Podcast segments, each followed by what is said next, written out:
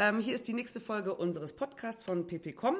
Diesmal bin ich, Caro, ähm, hier mit Thomas Kleb und wir sind im schönen Kreuztal in Südwestfalen in der Heinrich Georg GmbH. Ähm, wo wir jetzt hier sind, das ist das Gründerhaus und gleichzeitig jetzt neuerweise seit einem Jahr oder so, seit Anfang des Jahres, das Denkwerk. Das wird uns ähm, Thomas aber gleich ähm, näher erklären. Thomas, hallo erstmal. Hallo, Caro. Ähm, gut, du bist, also wir sind hier, weil wir über New Work Arbeit äh, sprechen möchten, über das, was hier mit ähm, dem Unternehmen passiert in den letzten Jahren. Da bist du äh, ein entscheidender Teil von. Und äh, deshalb sind wir hier. Ich fange mal an. Ich, wir wissen jetzt schon ein bisschen mehr über das Unternehmen. Ich äh, will mal so einen kleinen Steckbrief geben und du musst dann auffüllen ähm, die Punkte, die ich vergessen habe. Also 48 gegründet. Auch hier, deswegen hier das Gründerhaus. Ihr habt hier 390 Mitarbeiter und weltweit jetzt mittlerweile 500. Genau. Ähm, ihr seid im Maschinenbau tätig. Mhm.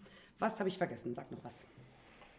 Das sind die Zahlen, Daten, Fakten. Da hast du eigentlich schon das Wichtigste äh, rausgenommen. Wir sind ein Familienunternehmen, Inhaber geführt und äh, in der Technologie unterwegs. Das heißt traditionell auch sehr exportlastig. Das heißt, wir kommen aus Kreuztal, äh, also aus dem Dorf sozusagen, aber sind weltweit unterwegs. Der Exportanteil liegt äh, im Durchschnitt bei 75 Prozent. Also es gibt Produktbereiche, da liegt er bei äh, weit über 95 Prozent, äh, aber im Schnitt bei 75 Prozent. Okay, dann noch mal kurz zu dir. Du bist der Personalchef, der Marketingchef und aktuell der Leiter des Denkwerks, Denkwerks bzw. des zukünftigen genau. Denkwerks. Ihr habt dieses Denkwerk, ihr habt noch eine Akademie und ich glaube noch ein paar andere Bereiche. Kannst du da kurz was zu sagen, wie ihr euch so aufteilt?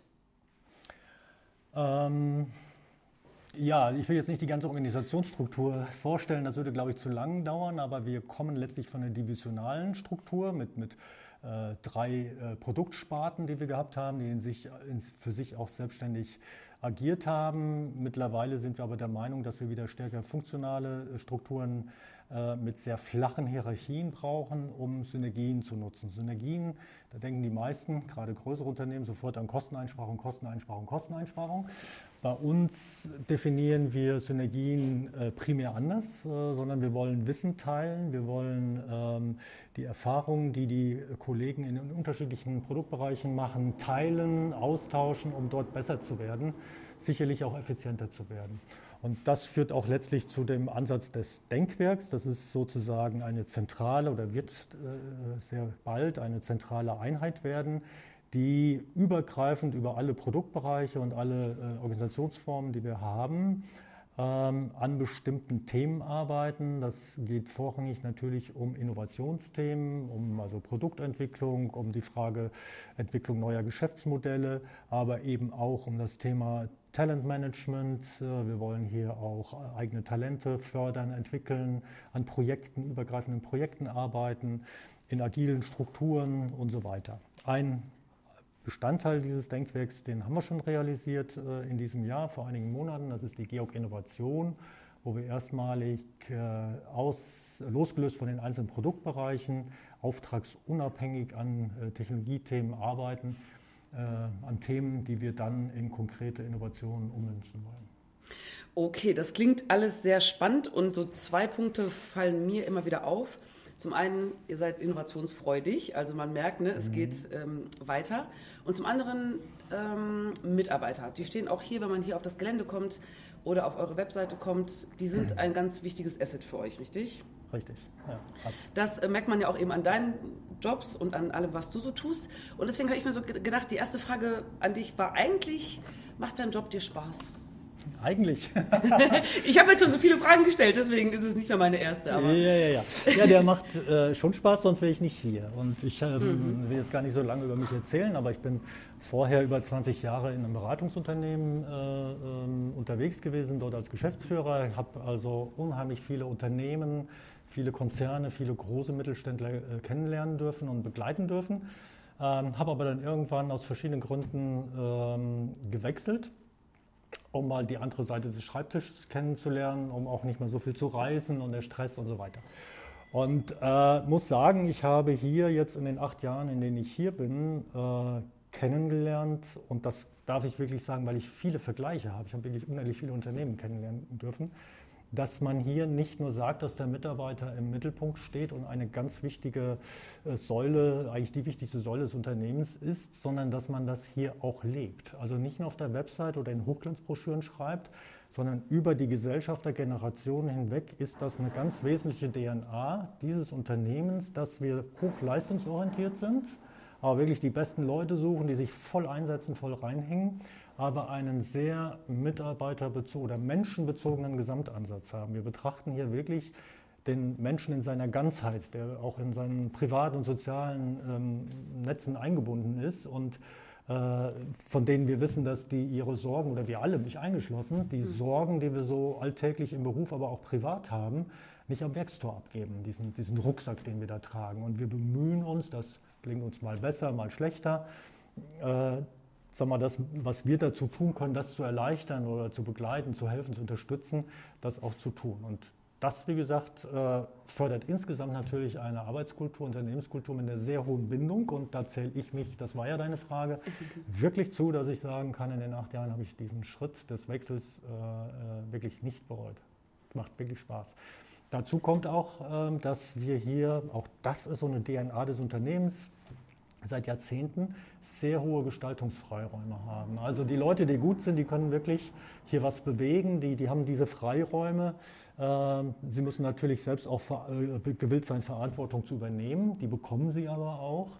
Und das macht natürlich Spaß, hier Dinge zu entwickeln, äh, Ideen einzubringen, die auch zu verwirklichen, umzusetzen und nicht über fünf Hierarchiestufen erstmal einen Antrag zu stellen und, und auf Entscheidungen zu warten. Und das muss ich sagen, hat mich persönlich auch in den letzten Jahren sehr begeistert, dass ich hier viele Dinge auch anpacken und umsetzen konnte. Ja, und da merkt man auch, also zum einen, hättest du keinen Spaß, wärst du wahrscheinlich auch nicht so gut in deinem Job. Und es klingt alles toll, also ihr kümmert euch um die Mitarbeiter, aber es ist ja auch der, die Idee dahinter, dass die dadurch ja nun mal auch sehr gute Mitarbeiter sind. Also ihr seid ja auch gewinnorientiert, richtig? Es geht ja nicht nur darum, Absolut. was Gutes zu tun, sondern ja, ja. Ähm, ihr scheint verstanden zu haben, dass die Mitarbeiter, wenn sie denn zufrieden sind und ähm, gut auch ihre Work-Life-Balance hinbekommen, dass sich das für das Unternehmen ja auch rechnet. Ne? Also Take Fun Seriously, das habt ja. ihr scheinbar tatsächlich umgesetzt. Und ja, wobei bei uns natürlich bei weitem nicht alles Gold ist, was glänzt. Ne? Da muss man sehr bescheiden sein. Dennoch müssen wir intern auch das nochmal kommunizieren, dass wir hier zwar auch äh, vom Image her sehr bekannt sind als sehr sozialer Arbeitgeber mit toller Arbeitskultur und so weiter, aber wir müssen intern auch schon mal darum kämpfen, zu sagen, dass das alles nicht selbstverständlich ist und dass jeder von uns morgens seine Brötchen kaufen kann, haben wir unseren Kunden zu verdanken. Die Kunden bezahlen letztlich unser Gehalt. Und das heißt, wir müssen, wie du sagst, äh, am Ende Gewinne machen, um auch investieren zu können und so weiter. Und das ähm, ist dann schon mal bei dieser gelebten, jahrzehntelang gelebten Tradition nicht ganz einfach bei Mitarbeitern, die schon auch Jahrzehnte hier sind, die vielleicht mhm. nicht, wie ich das Glück hatten, andere Unternehmen kennenzulernen, wie es da läuft. Schwierig okay. nochmal zu sagen, Leute, ist hier alles nicht selbstverständlich. Und ihr müsst auch was tun, damit ihr diese guten Rahmenbedingungen, die wir bieten, äh, genießen könnt. Die ja. kommen nicht von selbst. Ihr müsst euch auch hier engagieren und Leistung bringen. Das heißt, ihr seid also auch kommunikativ ständig miteinander im Dialog und versucht, also es ist nicht einmal Stillstand, ne? wir haben jetzt was erreicht, machen einen Haken dran, ja. ihr habt jetzt eure Kita oder sowas zum Beispiel ne? Ja. und damit ist es gegessen, sondern es geht schon auch darum, dass alle trotzdem sich dann, ähm, dass alle an einem Strang ziehen. Absolut. Also das, das, der Marktdruck führt dazu, dass wir uns ständig ja, verändern müssen, ja. wirklich permanent hinterfragen, ständig weiterentwickeln müssen. Was diese Rahmenbedingungen wie Kita oder sowas anbelangt, dann würde ich sagen, da machen wir langsam aber auch einen Deckel drauf. Also wir sind da schon hier in der Region äh, äh, Vorreiter mit vielen Dingen, die wir gemacht haben, äh, wo viele andere Unternehmen das nachmachen, was ich absolut gut finde, dass ja. wir auch als Region nochmal einen Leuchtturm bringen. Aber ähm, ich sage mal selbstkritisch, äh, bei denen äh, häufig sind es die, die eben schon lange da sind, die, wie wir hier in der Region sagen, schon mal häufig nörgeln. Nörgeln, sagt man das? Ja, das, können, ja, ja, das kennen wir auch aus Köln.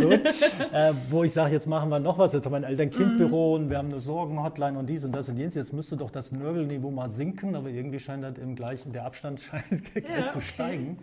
Äh, und dann sagen wir einfach, wir wollen nicht mehr quantitativ wachsen in diesen ja. Themen, sondern wir wollen qualitativ wachsen und sagen, wo sind wirklich Bedürfnisse von Mitarbeitern, wo wir im Rahmen unserer Möglichkeiten helfen ja. können. Das wollen wir verfeinern, qualitativ ausbauen, wo wirklich ein Nutzen hintersteht aber nicht, nur weil es vielleicht eine schöne Außenwirkung hat, jetzt noch äh, den zehnten Gesundheitstag machen, ja, der genau. nichts bringt. Okay, ja. Aber ja, ähm, das fällt hier auch auf. Change-Prozesse sind bei euch scheinbar Alltag. Ja. Und da fällt ja jetzt New Work auch rein und ich bin schon die ganze Zeit so gespannt, das ja. mal zu hören. Ähm, ich glaube, du lebst das ja sehr intensiv und bist da ja auch sehr bewandert. Erklär mal für uns, ähm, was heißt New Work für dich und dann hier fürs Unternehmen? Wow. Ja, bitte in 30 Sekunden. Ja, 15. Okay, ja.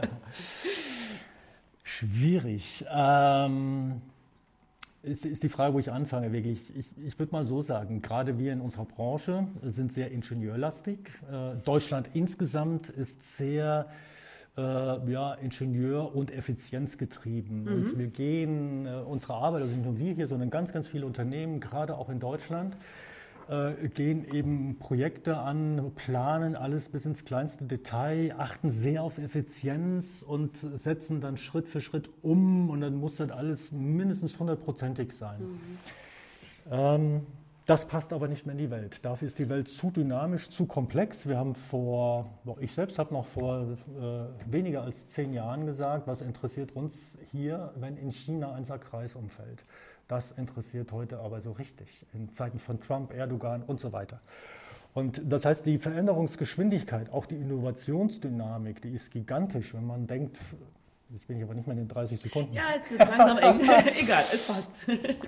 ich kürze ab, ich lasse das weg. Äh, aber letztlich führt das letztlich dazu, dass wir uns schon über die, die äh, Organisation Gedanken machen müssen, auch permanent Gedanken machen müssen, auch die weiterentwickeln, nicht nur unsere Produkte. Und wir ähm, sagen heute, dass auch so dieses Schlagwort Industrie 4.0 und Digitalisierung, mhm. ähm, ja, dass neue Produkte eigentlich nicht nur durch solche Themen entstehen, also durch technologische Innovationen, sondern eben auch durch die Art, wie ich Arbeit organisiere und wie ich zusammenarbeite. Das stammt nicht von mir, das stammt vom ganz bekannten Chef vom MIT in Chicago sitzen die, glaube ich, äh, dem Institut in den USA. Ähm, und das haben wir uns schon zu Herzen genommen, weil wir es auch gespürt haben. Die Dynamik ist gigantisch, aber wir sind träge, wir sind sehr effizienzgetrieben. Äh, das hilft aber nicht immer. Ja, bei uns dauern Projekte, haben viel zu lang gedauert, weil wir immer den Anspruch, wir sind Hightech-Unternehmen mit einem sehr hohen Qualitätsanspruch auch bekannt im Markt äh, als Qualitätsführer. Und äh, die Ingenieure wollen immer diese 120 Prozent. Da kommen wir nie, werden wir nie fertig und kommen nie voran. Und deshalb verändern wir gerade diese Arbeitswelt seit geraumer Zeit ähm, durch eine veränderte Organisationsstruktur mit flacheren Hierarchien, Dinge, die ich eben angedeutet habe, ja. äh, eine Gründung von so einer Georg Innovation und vielen anderen, aber auch äh, wie wir miteinander arbeiten. Das heißt, New Work bei uns konkret ist weniger hierarchisch organisiert, sondern wir haben ähm, viele Projektteams. Ich sage mal, da sitzt ein Mitarbeiter aus irgendeiner Abteilung auf einem Projekt, da ist der Projektleiter oder Product Owner, wie das heute in mhm. Strukturen heißt. Äh, und sein Abteilungsleiter sitzt vielleicht als Projektmitarbeiter in dem Projekt. Das mhm. heißt, die mhm. nehmen auf einmal eine andere Rolle ein ja. als in der normalen äh, ähm, Hierarchieorganisation, genau. die im Hintergrund ja immer noch irgendwo da sein muss. Ja. Und äh, wir versuchen eben in diesen agilen Strukturen äh, eben in kleinen Schritten auch äh, schneller zu Erfolgen zu kommen äh, und nicht den Anspruch zu haben 120 Prozent, sondern vielleicht 80 Prozent reichen, dann kann man es weiterentwickeln äh, und all diese Dinge. Und das erfordert aber ganz viel an äh, veränderter Führungs, an verändertem Führungsverständnis, Führungsrolle, auch, auch die Frage, wie arbeite ich zusammen, und so weiter. Ja, genau. Also genau, da wollte ich jetzt mal so auf drei Gruppen zu sprechen kommen. Die jungen Leute, die fordern ja dieses agile Arbeiten, ne? dieses schneller was entwickeln, sich auch selber ähm, also was Sinnvolles machen mhm. ne? und mhm. selber was ausprobieren dürfen. Mhm. Die Älteren aber, die jetzt hier in dem, in dem Unternehmen waren, wie haben die reagiert, wenn diese ganzen Änderungen kamen? Waren die damit, waren die glücklich, wollten die das oder war es auch ein, also wie habt ihr die mitgenommen? Ja, das ist ein großes Thema, auch bei mhm. uns. Generell dieser Generationskonflikt, hätte ich fast gesagt, äh, zwischen den älteren und den jüngeren Mitarbeitern. Äh, das, da gibt es ja genügend äh, Studien und Erfahrungen ja. auch zu. Und diese beiden Enden, dieses, dieses Seil sozusagen zusammenzukriegen, da knabbern wir ehrlich gesagt auch dran. Mhm äh, weil dort völlig verschiedene Voraussetzungen sind. Also die Älteren bei uns äh, in der Produktion zum Beispiel, die 30, 40 Jahre hier sind, wenn die das hier vom Kita und Eltern-Kind-Zimmer und sowas hören, dann was für ein Quatsch. Ah, ja, ähm, okay. die, die sagen, sag mir, was ich tun soll und ich mache. Mhm. Äh, während die Jungen äh, völlig andere Herangehensweise haben, äh, sehr viel mehr Mitsprache wollen und auch kriegen, sehr viel mehr äh, Eigenverantwortung, Ähm, und wenn wir gemischte Teams haben zwischen diesen Älteren und Jüngeren, hat das natürlich schon auch zu gewissen Problemen geführt. Äh, das äh, dauert einfach seine Zeit, bis wir die äh, mitgenommen haben. Da sind sehr viele Gespräche notwendig, sehr viel erklären, wo wollen wir eigentlich hin, warum machen wir was. Da frage ich jetzt direkt mal, wer führt ja. denn dann diese Gespräche? Also ja. führen die die untereinander oder? Ja, da sind wir auch noch nicht ganz so gut. In der Vergangenheit zumindest, da werden wir besser, aber ähm, wir wissen, dass wir in der Kommunikation noch Luft nach oben haben. Das haben wir aber auch gemerkt. Äh, das heißt, wir waren, hatten es früher auch so bei zum Beispiel einem, einem großen Projekt, eines der Top-Projekte, was wir hatten, ist Prozessoptimierung, also Verkürzung Lief Durchlaufzeiten, Lieferzeiten und so weiter. Riesenprojekt. Haben wir einen externen geholt, der hat, den haben wir im Prinzip im, im Zimmer eingeschlossen, hat riesen Projektpläne und Optimierungen gemacht und ist dann irgendwie hingelaufen und hat gesagt, jetzt mach mal. Das ist total in die Hose gegangen. Aber nicht nur bei den Jungen, sondern auch bei den Alten, gerade mhm. auch bei den Älteren. Mhm. Und das haben wir dann geändert. Wir haben dann wirklich die Leute mitgenommen bis runter in den Shopfloor. Das hat länger gedauert, war wesentlich effizienter. Die Akzeptanz ist gestiegen. Ja. Dort haben wir wöchentliche Kommunikationsforen sozusagen eingerichtet. Mittlerweile berichten wir auch über Projektfortschritte zentral nochmal für alle Mitarbeiter mhm. äh, zweimal im Jahr äh, zu, zu, einem bestimmten Thema, wo wir so, so, so ein Infocafé anbieten. Also Kommunikation ist an der Stelle wichtig. Es dauert aber da gerade bei den älteren Mitarbeitern Verständnis hinzukriegen. Ja gut, aber das ist vielleicht ja auch, also ich glaube, das ist ja wirklich überall so, muss man dranbleiben. Ne? Aber mir fällt jetzt gerade noch ein, dass es ja über die jungen Generationen oft heißt, ähm, dass die na, nicht nörgeln, aber dass sie so sehr hohe Ansprüche haben ja. und sehr gerne viel Feedback wollen. Das hattest du bis jetzt noch gar nicht erwähnt. Ähm, ja. Das Nörgeln Sie oder tun Sie es nicht? ähm, nörgeln würde ich nicht sagen. Interessanterweise sind die neueren Leute, äh, die, die meisten finden das schon klasse hier. Mhm. Ähm, vielleicht kippt diese Kurve nach unten, je länger man hier ist, weil so alles eingeschleift ist, hat aber die haben in der Tat hohe Ansprüche. Äh, das fängt an bei dem generellen Thema, was alle haben, ähm, äh, das Thema Freizeit, also äh, Work-Life-Balance, so als Schlagwort. Mhm. Das ist sehr ausgeprägt, merken wir. Also wirklich auch Top-Leute, also der, der Top-Nachwuchs, den wir haben, Top-Ingenieure oder was auch immer, aber auch in den Produktionsbereichen rein, fragen immer mehr nach Freizeit. Sehr viele, und da habe ich jetzt neulich noch eine, eine Studie gelesen, wie sich das verändert hat, wenn Leute mehr Stunden gemacht haben, Überstunden, ist die Quote derer, die das lieber in Freizeit ausgeglichen mhm. haben wollen, als in Geld, die hat sich deutlich zugunsten der Freizeit verschoben. Mhm. Und das merken wir wirklich bei den, auch bei den promovierten Ingenieuren, die wirklich klasse sind. Ähm, die suchen diese Flexibilität der Arbeitszeit, gerade wenn die junge Familie haben, Kinder, mhm. wollen die früher aufhören und 9 to 5 eher als äh, wie die ältere Generation, die sagt, scheißegal, ich, ich arbeite hier bis 8, 9 Uhr. Ja. Äh, Hauptsache das Projekt ist, ist fertig und ich habe Erfolg. Okay. Und ja. das ist eine riesen Herausforderung. Ach okay, das heißt, es geht nicht darum, dass die anderen Generationen dann lieber das Geld nehmen, sondern die jungen Generationen haben also die würden sagen, das Projekt dauert dann halt länger.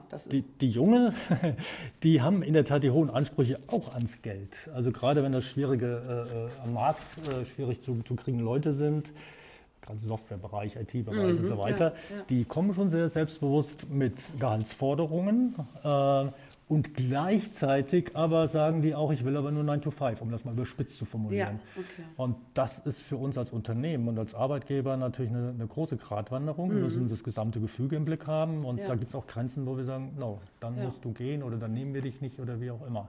Aber wenn die einmal brennen für ein Projekt, dann ja. sind die schon äh, wild auch durchzuarbeiten. Ja. Ne? Im Prinzip überzeugt die meisten hier das Gesamtpaket Georg. Wir, mhm. haben, wir haben sicherlich eine gute Bezahlung, aber nicht überkandidelt.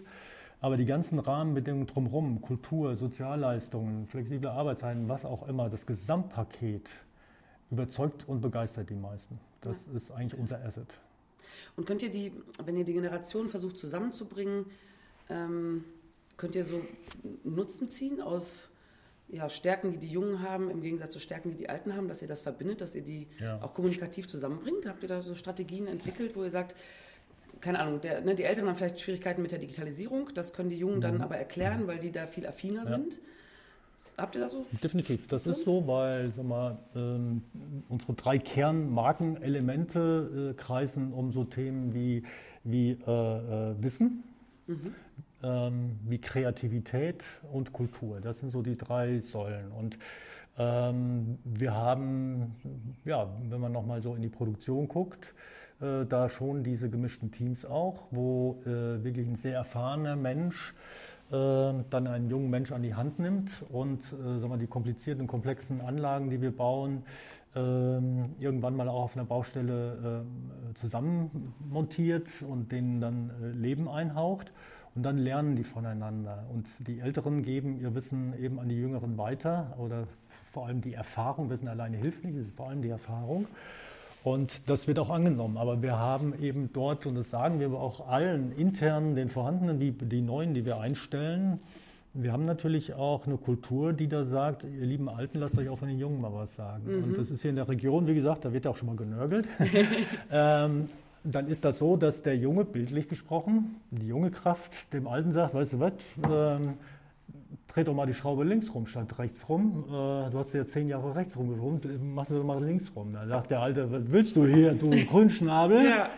Schläft aber eine Nacht drüber und am nächsten Tag sagt er, weißt du was, du hast ja recht, ich probiere das mal. Ach, oh, äh. Und das klappt nicht immer, ist mhm. klar, aber diese Kultur, ja. diese Offenheit, auch, ja. auch Fehlerkultur, wenn ich höre, andere Unternehmen haben, sagen, wir haben eine Null-Fehler-Zielsetzung äh, oder Kultur, ist für uns komplett anders. Wir wollen Fehler, dass die gemacht werden, weil ich lerne einfach daraus. Natürlich, einer, der dreimal den gleichen Fehler macht, hat bei uns auch immer mal ein Problem. Aber das ist sagen wir, ein Verständnis, wo Jung und Alt schon auch gegenseitig voneinander profitieren. Ja. Das bewusst so äh, installiert.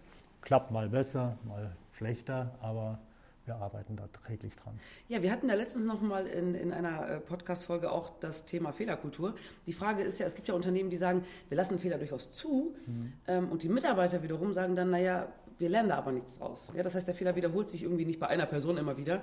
Aber es man gewinnt sozusagen nicht. Also die Köpfe rollen nicht, aber man gewinnt nichts. Habt ihr da irgendwie Strukturen, dass ihr sagt, ähm, unsere Fehlerkultur ist so aufgebaut, dass wenn ein Fehler passiert, man sich dann, ich weiß nicht, zusammensetzt und dann überlegt, eine Lösung für zu finden, damit dieser Fehler zum Beispiel nicht mehr passiert. Mhm. Oder man findet eine neue Lösung, weil man ne, eben dieses Problem hatte und das dann umschiffen musste oder sowas.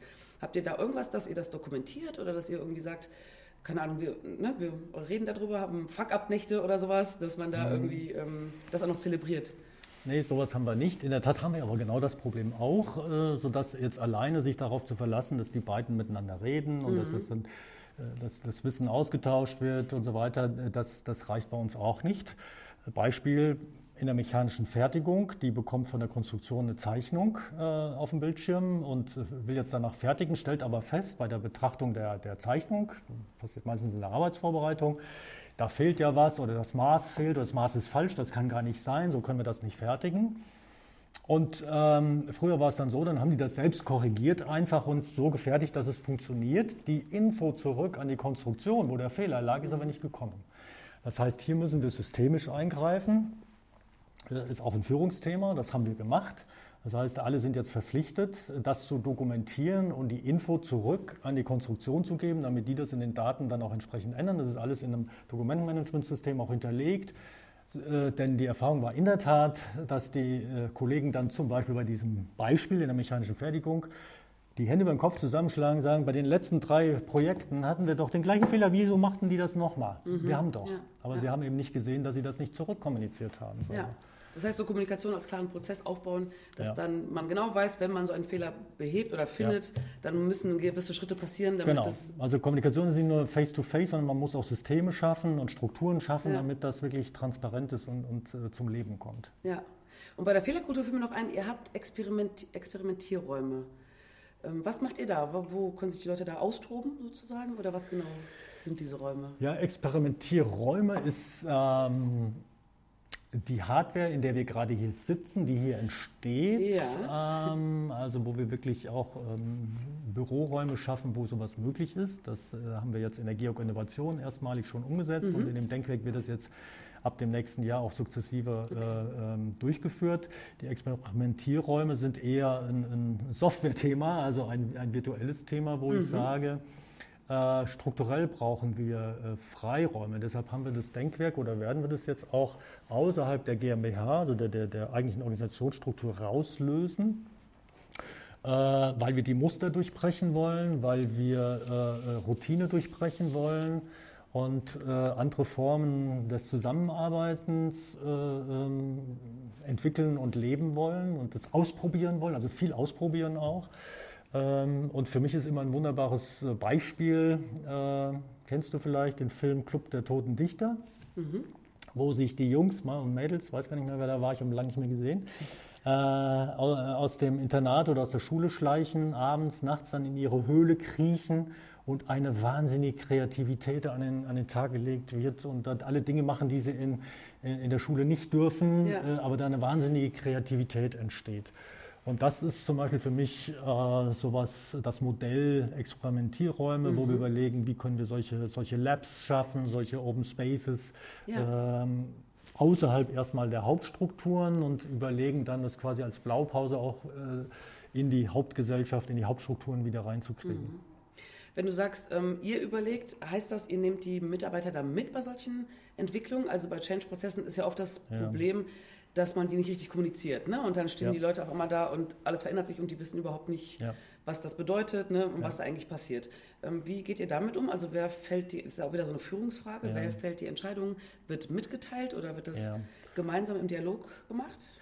Ja, also es gibt natürlich immer Impulsgeber, die das vorgeben. Mhm. Das ist zum Teil die Geschäftsführung, das ist zum Teil sind wir das ähm, vom Personalmanagement aus, wie auch immer. Und der Schlüssel für uns sind natürlich die Führungskräfte. Äh, auch hier haben wir äh, eine Struktur geschaffen, das nennt sich Unternehmensentwicklungskreis, wo wir ähm, wirklich die Leute zusammengefasst haben, eine kleine Truppe von 10, 15 Leuten, die wirklich äh, an entscheidenden Themen, die eine Unternehmensentwicklung ausmachen, äh, mitarbeiten. Mhm. Und das ist für uns die wichtigste Kommunikationseinheit sozusagen, in denen wir auch neue Konzepte vorstellen diskutieren, wie findet ihr das, wie können wir das umsetzen mhm. und äh, das dann runter äh, dekatieren. Und da muss ich allerdings auch selbstkritisch sagen, äh, wir sind hier, wie gesagt, Siegerland, Südwestfalen, Mittelstand, da kommen wir her. Hier ist bei uns genauso wie bei 99 Prozent der anderen äh, ähnlich großen Unternehmen früher eine gute Fachkraft zur Führungskraft gemacht worden. Es hat mhm. ihnen aber niemand gesagt, was heißt denn das? Wie ist, wie ist deine Rolle? Was ja. bedeutet das? Wie, wie geht das? Ja. Wir haben denen nicht aufs Pferd geholfen. Ja. Das haben wir seit ja, fünf, knapp fünf Jahren geändert. Wir haben das okay. Thema Führungskräfteentwicklung wirklich auf Top-1-Thema gesetzt und beginnen oder haben begonnen, auch Führungskräfte zu entwickeln. Das ist ein sehr langer Prozess, insbesondere bei denen, die schon in der alten Rolle drin waren, also Fachkraft waren, dann Führungskraft geworden sind, aber eigentlich Führungsschwächen haben. Ja, das ist ganz schwierig, äh, die zu entwickeln. Bei den Jüngeren hat man noch mehr Potenzial vielleicht. Ähm, aber das ist eine, eine, ganz große Aufgabe, die, an der wir dran sind, aktiv, auch mit Coachings und so weiter, um die da hinzukriegen, eine wirkliche Führungsverantwortung und das auch bei dem veränderten Arbeitsumfeld hinzukriegen. Also wir haben ein Leitbild äh, zur Führung und Zusammenarbeit entwickelt, äh, mit Führungskräften gespiegelt, diskutiert, was macht uns aus, wie wollen wir zusammenarbeiten, wie wollen wir führen. Äh, so ein bisschen weg vom Manager zum Leader, da gibt es ja auch nochmal diese, diese mhm. Unterschiede, die ja. dieses New Work-Thema verbindet. Ja. Also da sind wir dran die Führungskräfte sehr stark mitzunehmen, das mit denen zu entwickeln, zu diskutieren in der Hoffnung, dass die das auch entsprechend runtertragen. Das äh, ist bei uns noch ein Problem, dass die Kommunikation da unten noch nicht so sauber ist. Genau, das wäre gerade mal eine Frage mhm. gewesen, wenn ihr diese Teams habt, ne, die mitentscheiden auch. Ja. Ähm, wie gehen die dann raus oder wie, wie, löst ihr das, dass dann alle Leute das mitbekommen? Ne? Das, da sind wir noch nicht gut. Da sind wir okay. definitiv noch nicht gut drin. Das ist eine, eine Herausforderung, von der wir stehen, wo wir dran arbeiten. Aber ich meine, habt ihr Kanäle oder so? Habt ihr, ich weiß nicht, ein, ein Mitarbeitermagazin, ähm, irgendwas Digitales? Wie arbeitet ihr da? Welche Kanäle und Tools nutzt ihr, um zu kommunizieren? Ja, äh, klar nutzen wir Systeme. Wir haben äh, ein Intranet, wir haben mhm. eine Mitarbeiterzeitung. Mhm. Äh, Betriebsversammlungen sind immer so die, die Metathemen, wirtschaftliche Lage und sowas. Ähm, aber wir haben eben Kommunikationsforen geschaffen, runtergebrochen auf Abteilungsebenen, wie gesagt, bis runter Shopfloor in der Produktion. Ja wo kontinuierlich regelmäßig äh, mit Mitarbeitern gesprochen wird. Ähm, jetzt nicht immer nur die Metathemen, aber die sollen dort eben auch zum Tragen kommen und nicht ja. nur jetzt projektbezogen oder mhm. sowas. Aber das, äh, das haben wir eingeführt. Analog, also wirklich. Das ist analog, wirklich face to face. Ja, okay äh, die eben für mich sogar der Hauptbestandteil ausmachen, neben den digitalen Medien, wo die Leute reingucken mhm. können und wo wir was, was, posten oder wie auch immer. Mhm. Ähm, klar, wir, wir ähm, haben die Dinge alle im Kopf, aber noch nicht, nicht äh, transparent, dass wir auch Podcasts machen oder mhm. irgendwelche Videobotschaften vom Geschäftsführer auch an die Auslandstöchter. Das muss man auch sehen. Wir haben ja auch in China, Richtig. USA, England ja. äh, Auslandsgesellschaften. Das ist auch nochmal ein Thema, wo wir da eher natürlich an digitalen Medien überlegen. Und mhm. nicht nur, wenn die einmal im Jahr hier zu einer äh, Managementkonferenz da sind, äh, die Dinge besprechen. Genau, ja. Das ist aber noch auf dem Zettel drauf, noch nicht realisiert. Weil die jungen Leute wahrscheinlich ja gerne dann über eine App kommunizieren würden, ne? oder was es da so für Messenger-Tools gibt und die Älteren vielleicht dann nicht oder ist es bei allen gleich? Oder ja, also? da gibt's, das ist, sehr differenziert zu sehen. Wir, haben, wir, sind an diesem Thema ja auch dran, gerade bei den Leuten, die über Wochen, manchmal Monate draußen auf einer Baustelle sind. Also Richtig, ich äh, erwähnte eingangs, wir, also ich glaube, es gibt kein Land äh, der Welt, wo keine Georg-Anlage steht. Und dann sind da teilweise Leute, die die also aufbauen dort, äh, Monat, wochenlang, manchmal monatelang irgendwo Kamtschatka, was weiß ich. Mhm die sind abgeschnitten von der Kommunikation. Und da sind wir dran, okay. ähm, äh, über auch, auch entsprechende Medien und Formate ähm, zu kommunizieren, auch Zugriffe auf Daten. Das ist dann wieder ein IT-Sicherheitsthema, das schlägt uns auch wieder rein. Momentan wird ja alles gehackt. Haben wir gerade auch ein Riesenthema, Richtig, äh, uns da zu schützen und ja. wie offen wollen wir eigentlich mit diesen Medien nach außen sein. Ja. Äh, also allein um unsere eigenen Mitarbeiter zu erreichen, die draußen sind. Genau. Das ist also gerade in der Diskussion, aber das mhm. wird kommen, wird definitiv ja. kommen, dass wir stärker auch solche Medien nutzen. Ja, ich hab, mir fällt jetzt gerade ein, ähm, du hattest ja eingangs gesagt, also oder zu mir, dass eure Produkte, die ihr hier schafft, ähm, eigentlich immer Individuallösungen sind. Mhm. Das heißt, ähm, eigentlich müsste ja der Vertrieb mit der Produktion total eng zusammenarbeiten. Ja. Ne? Die können ja nicht einfach irgendwas verkaufen, ja. wo der, der, der, die Produktion sagt, ja. das können wir überhaupt nicht machen. Wie funktioniert da die Kommunikation? Also verstehen die sich gut oder ist es schwierig oder habt ihr da spezielle Lösungen für euch individuell entwickelt?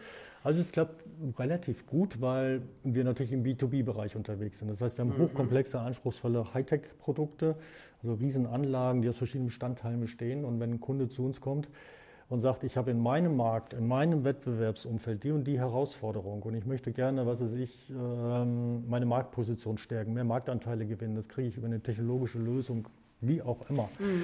Dann überlegen wir oft gemeinsam auch mit dem Kunden, ähm, auch sowas soll künftig übrigens stärker hier in dem Denkwerk stattfinden, an möglichen Lösungen. Und der Vertrieb ist, weil es da sehr stark über technische Beratung geht, häufig auch, oder der muss technisch geprägt sein. Mhm. Also muss äh, sind entweder Wirtschaftsingenieure oder sogar Reiningenieure. Ah. Und dann nehmen die das auf und dann besprechen die das mit der Konstruktion. Wie könnten Lösungsansätze aussehen? Äh, und auf dieser Basis entwickelt man dann Angebote oder Vorschläge, wie, wie das aussehen kann und die diskutiert man. Und teilweise, wenn es äh, um Detailfragen dann geht, mit der Technik auf, also mit, der, mit den Technikern auf Kundenseite, dann kommen auch die Konstrukteure mit, weil das der Vertrieb alleine nicht leisten kann. Also da an der Stelle, glaube ich, sind wir sehr gut unterwegs. Da haben wir auch internen Austausch, ja. ständige Austauschformate das ist wirklich toll, weil das, das gibt es ja immer mal wieder, ne? dass ja.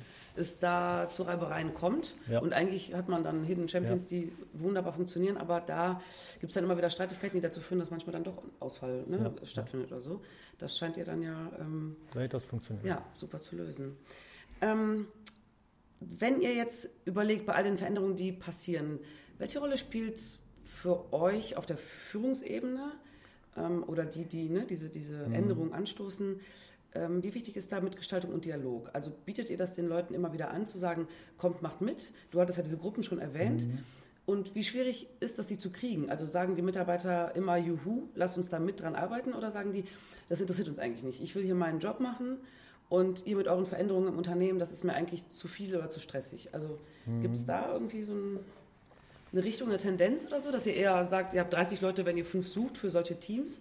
Oder ist es eher so, dass ihr da viel Werbung machen müsst ähm, für so Change-Prozess-Teams oder Kommunikationsteams? Ja, ist unterschiedlich. Also ich würde mal sagen, so alle acht bis zehn Jahre machen wir einen kompletten äh, Strukturwechsel in der Organisation. Also so einen größeren Wurf, okay. äh, wo ja. wir sagen, dass das muss sein. Wir müssen ständig unsere Organisationsstruktur überprüfen und äh, häufig machen wir das jetzt nicht in ganz kleinen Häppchen. Äh, jedes halbes Jahr wird was geändert, sondern so alle acht bis zehn Jahre, würde ich mal sagen, im Schnitt verändern, machen wir eine größere Organisationsveränderung.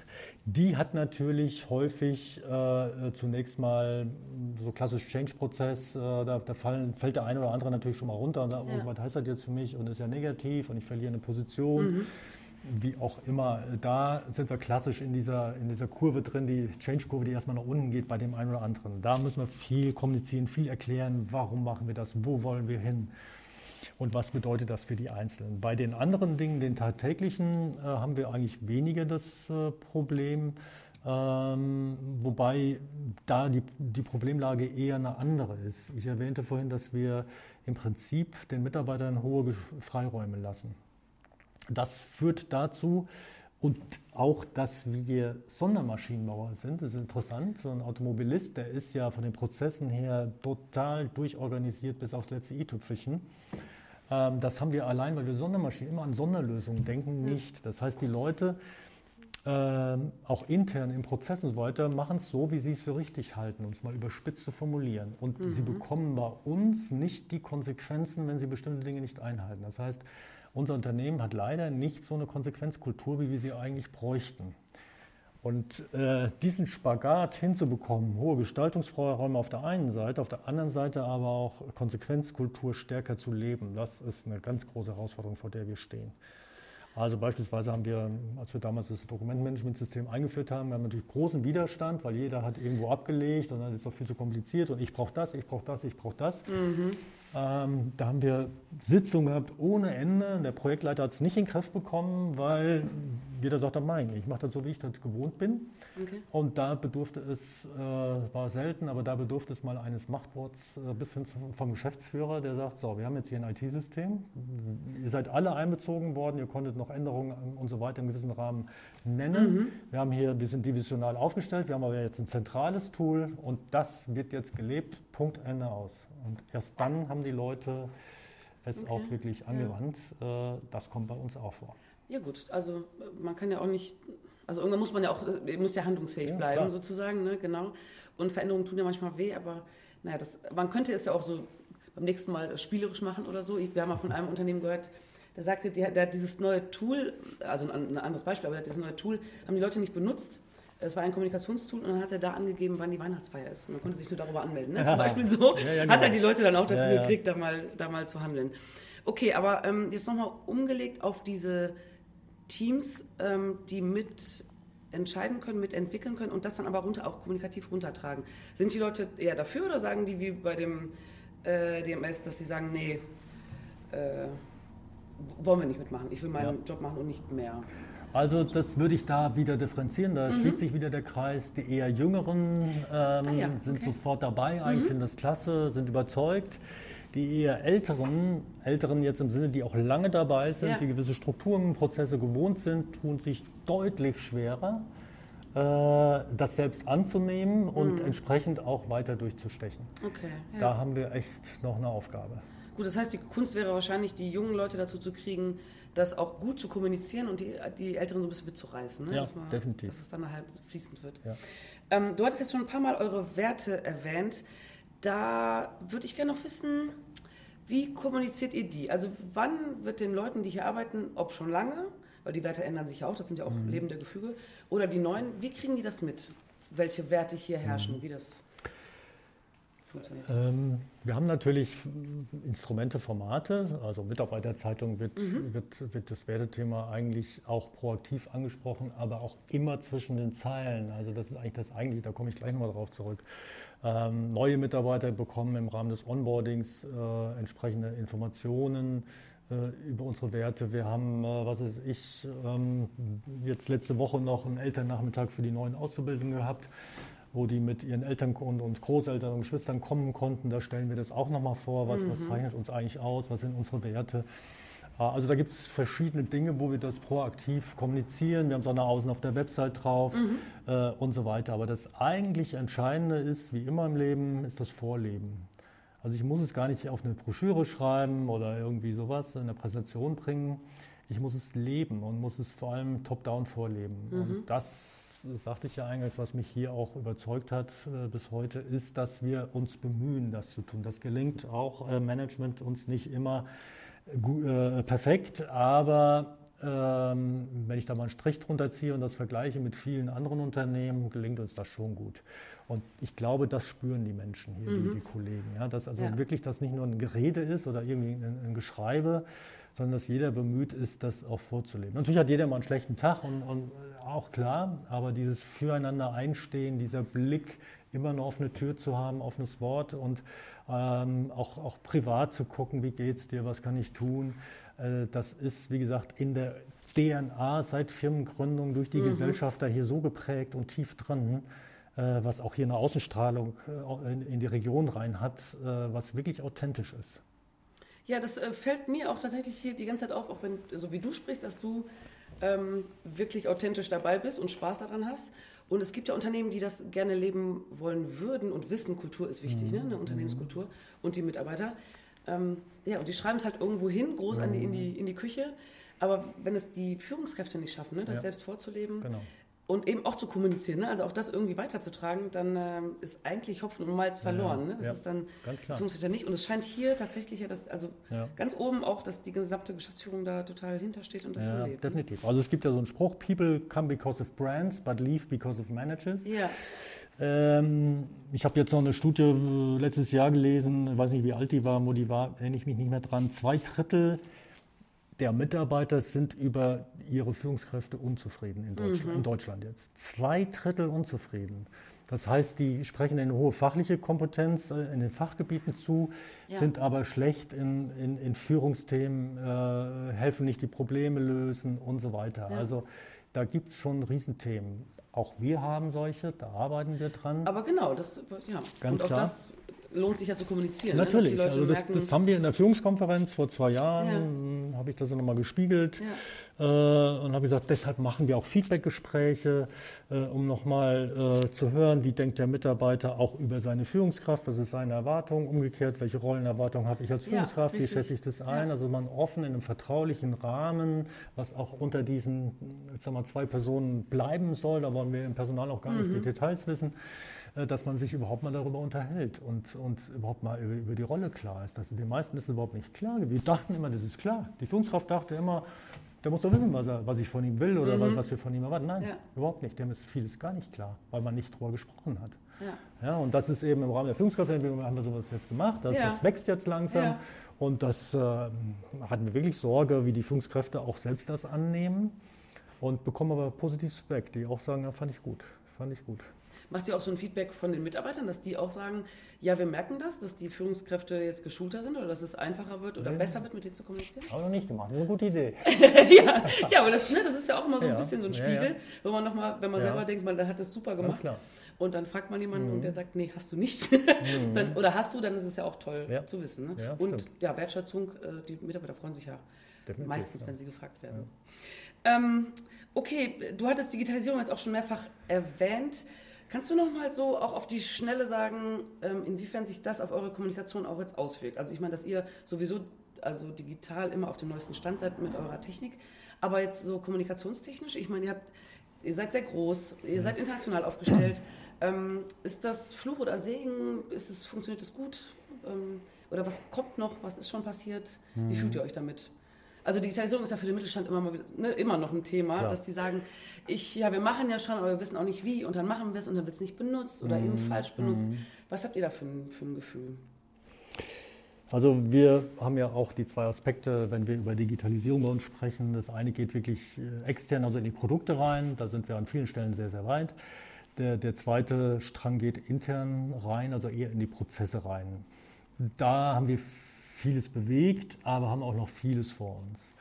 Ähm, ich sage mal so, in der fachlichen Ebene haben wir ähm, bestimmte Tools eingeführt. Mittlerweile werden die gut angenommen, gut gelebt, also auf der Fachebene. Das heißt, äh, ich habe eben das ähm, Dokumentenmanagementsystem mhm. angesprochen. Wir, wir haben was ich, ein Produktionsplanungstool, mhm. was wir vor äh, zehn Jahren nicht hatten, ähm, alles noch so händisch mehr oder weniger und Excel-Listen ja.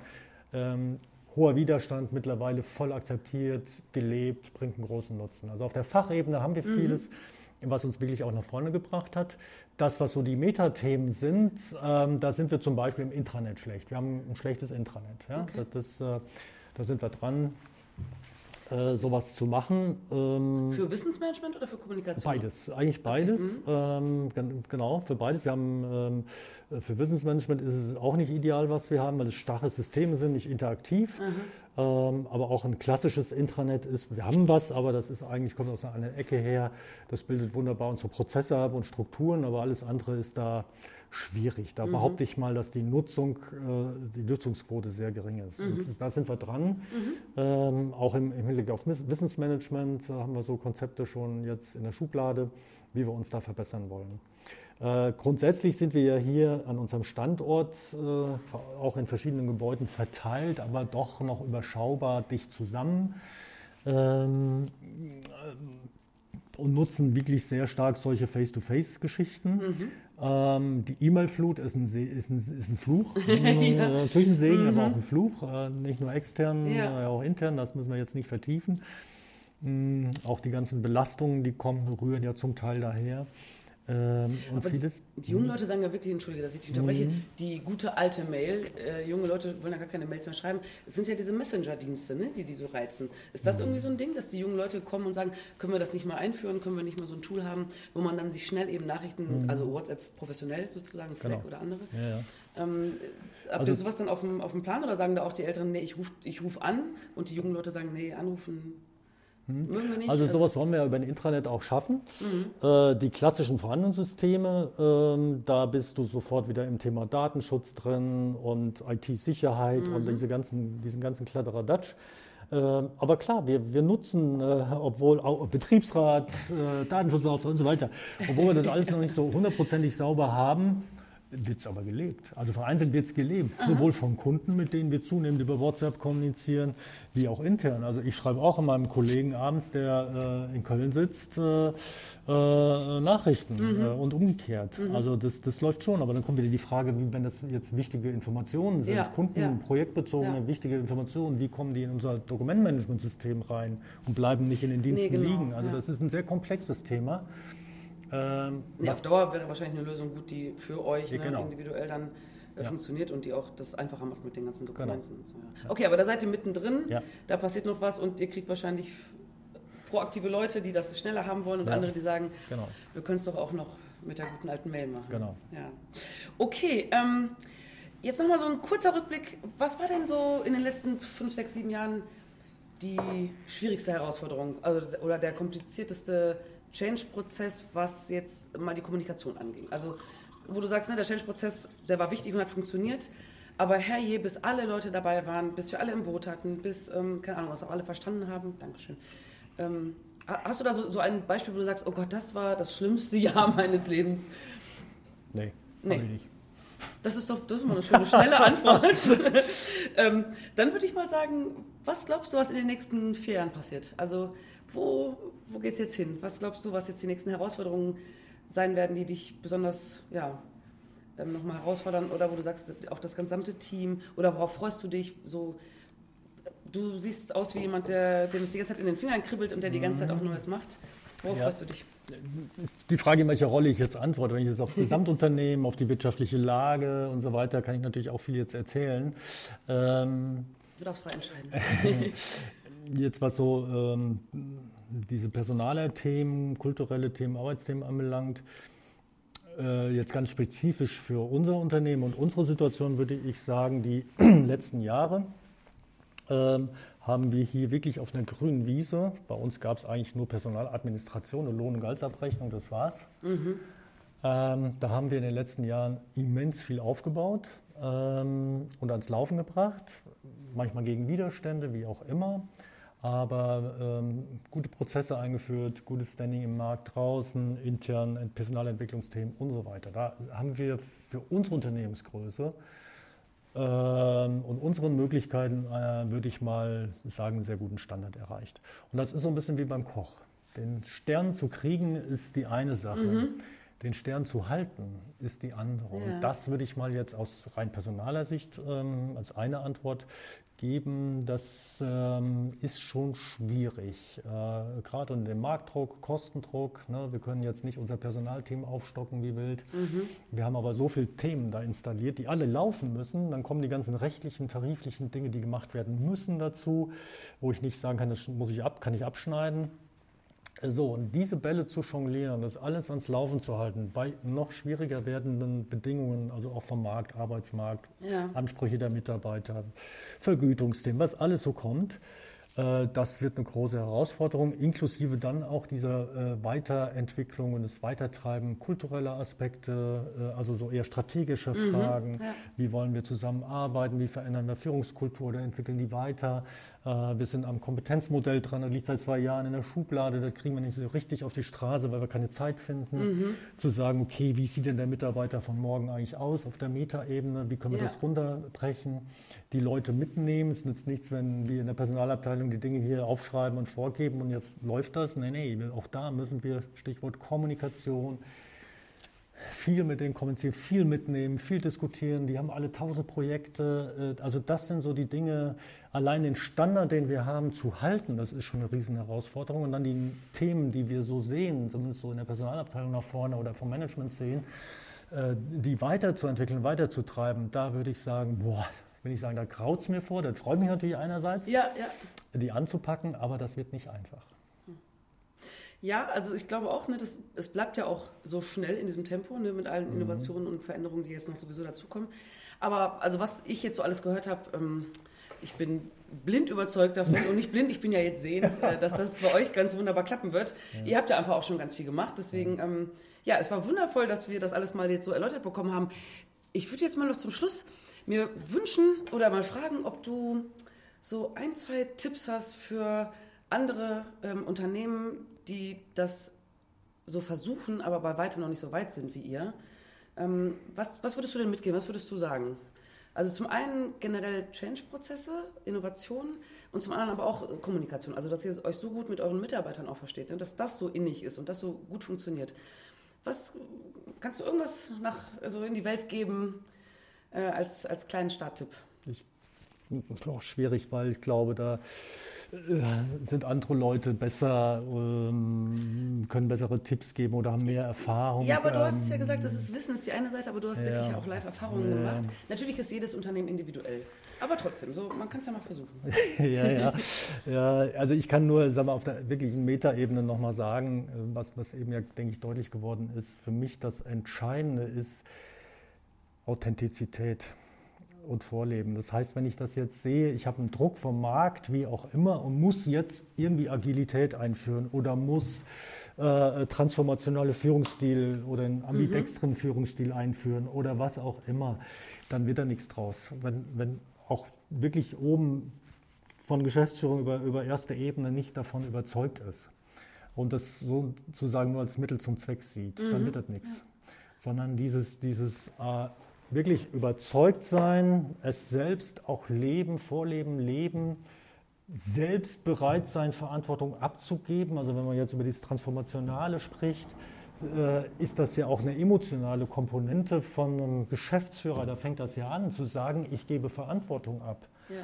Ähm, wir haben das getan übrigens. Wir haben, äh, der Geschäftsführer ist hier nicht alleine, also der ist alleinige Geschäftsführer, aber äh, wir haben ein Team äh, einer Geschäftsleitung und dieses Gremium diskutiert die Dinge, entscheidet die Dinge gemeinsam, in der Regel einstimmig und nicht der Geschäftsführer sagt, wo es lang geht, sondern die, die Haltung. Der klassische Manager sagt, wir haben ein Problem. Also zum Beispiel, wir, wir müssen über diesen Fluss kommen. Was hat er gesagt? Er sagt, Leute, baut ein Boot. Und alle sind losgerannt und bauen das Boot. Und wir sagen heute, Leute, wir haben ein Problem, wir müssen über den Fluss kommen. Überlegt mal, wie wir das machen. So, und mhm. alleine das, da muss ja ein Geschäftsführer und das Top-Management bereit sein, loszulassen und, und das auch wirklich vorzuleben und nicht, wir machen jetzt mal so eine Struktur, ja. aber der krätscht dann ständig dazwischen das wird dann nicht funktionieren. Deshalb, wenn du so fragst, mhm. ähm, auf der Metaebene würde ich sagen, das ist eigentlich so ein ganz entscheidender Punkt. Ja, ja in der Tat ähm, finde ich auch, das fällt manchmal auch auf, wenn es um Kommunikation geht. ähm, dass dann die Führungsriege sagt, ja, ja, dann macht ihr mal, ja. dann spielt ihr halt mit den Tools und lebt es selber nicht. Ne? Genau. Und dann, das bleibt dann stecken ja. irgendwo. Ne? Das ist dann, genau. da fehlt dann auch der Zusammenhalt. Ja. Und dann fließt es auch nicht mehr. Deswegen finde ich, ist das ein fantastischer Tipp. Und ähm, ja, ich glaube, du hast ja noch genug zu tun, deswegen würden wir jetzt dann mal hier Schluss machen. Und ähm, ich danke dir vielmals. Es war wunderschön hier. Ich glaube, man kann hier Führung machen. Da wir das jetzt nicht äh, in, ähm, komplett erklären können, was hier passiert, können die Zuhörerinnen und Zuhörer gerne mal kommen und sich das anschauen. Sehr gerne. Und ähm, ja, vielleicht sprechen wir uns mal in einem Jahr oder in zwei und gucken mal, wie sich das alles weiterentwickelt hat. Und ähm, ja, ich würde sagen, vielen Dank und wir verabschieden uns. Wir verabschieden uns. Hat mir Spaß gemacht, danke.